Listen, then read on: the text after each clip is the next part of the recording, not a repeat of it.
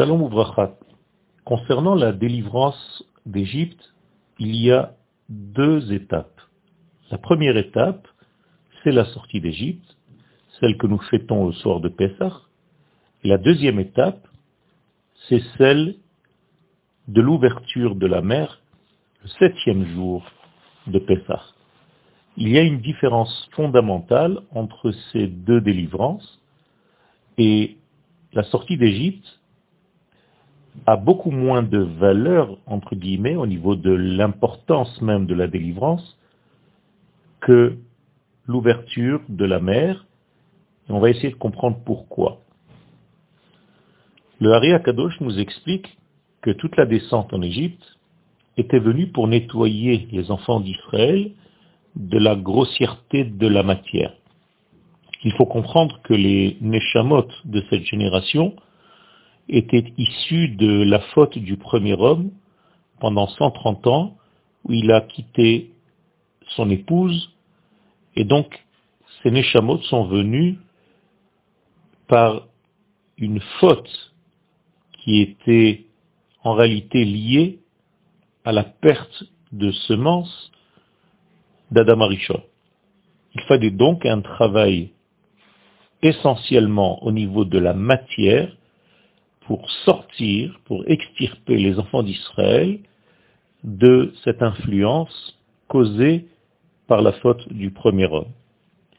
Mon cher ou d'ailleurs, ne comprenait pas comment, en si peu de temps, en Égypte, les enfants d'Israël étaient déjà capables de sortir d'Égypte, et il disait donc à Kadosh Baruchou, je pense qu'il faut les laisser encore en Égypte pour que le nettoyage soit beaucoup plus Alors qu'Akadosh Baruchou lui révèle un secret et lui dit, il y a une autre forme de nettoyage.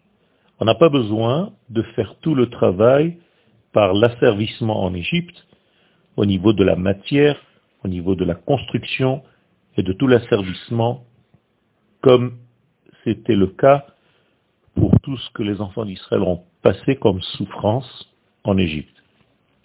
Akadosh Baruch a expliqué à Moshe qu'il y a un autre degré.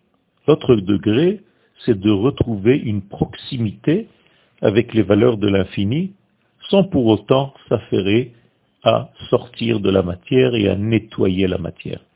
Ce que je veux dire par là, c'est qu'il y a deux façons de servir à Kadosh Baruch La première, et elle est obligatoire, c'est celle de nettoyer l'homme de la matière qui l'emprisonne c'est celle de nettoyer l'homme de toutes les contraintes qui sont inhérentes au monde de la matière dans lequel ce, ce peuple se trouve, cet individu se trouve. Mais il y a un autre moyen.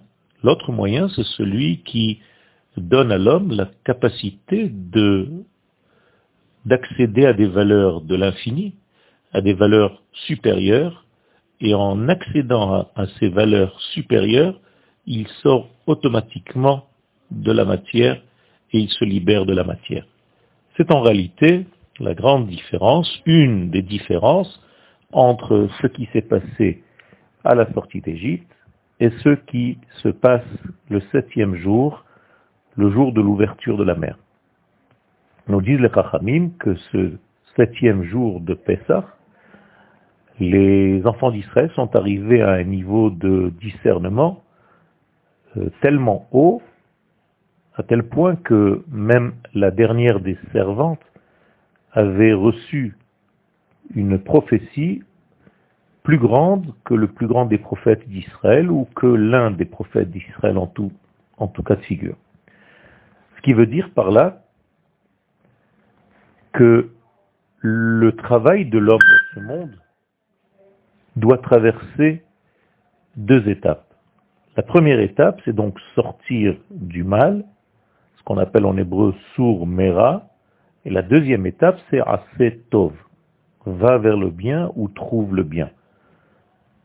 Au niveau de la Kabbalah, il s'agit de deux mondes, le monde de Rachel, qui est le monde inférieur, le monde qui nécessite un combat, qui nécessite un travail, qui nécessite une forme de, de contradiction pour pouvoir sortir de quelque chose qui étouffe. C'est ce qu'on appelle Yetziat Mitzrayim.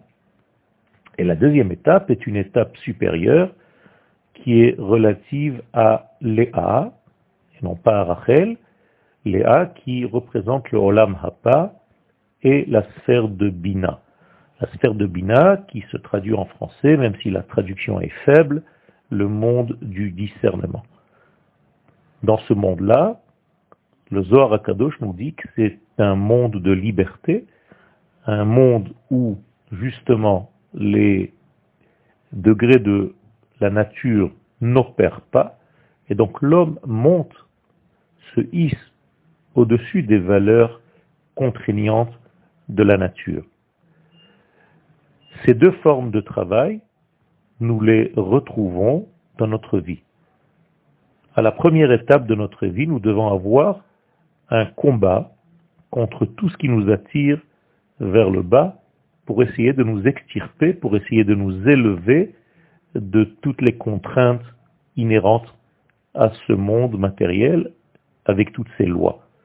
La deuxième étape est une étape supérieure, celle où l'homme n'a plus besoin de se sauver de quelque chose, mais il touche une lumière, il touche un autre degré dans sa vie, et c'est un degré supérieur qui permet à l'homme de goûter au monde de la liberté.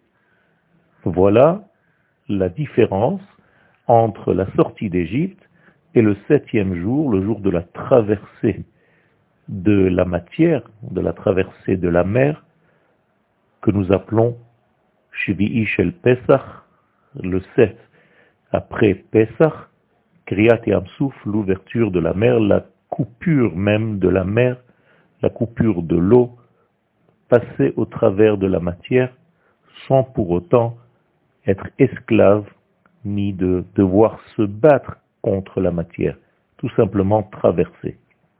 Donc il y a ici un combat et un contact avec la lumière. Premier niveau, combat avec la matière. Deuxième niveau, toucher la lumière. Nous devons avoir ces deux degrés en nous pour pouvoir sortir complètement d'Égypte et arriver à un troisième degré qui est le degré de la terre d'Israël, ceci dans un prochain cours. Merci beaucoup.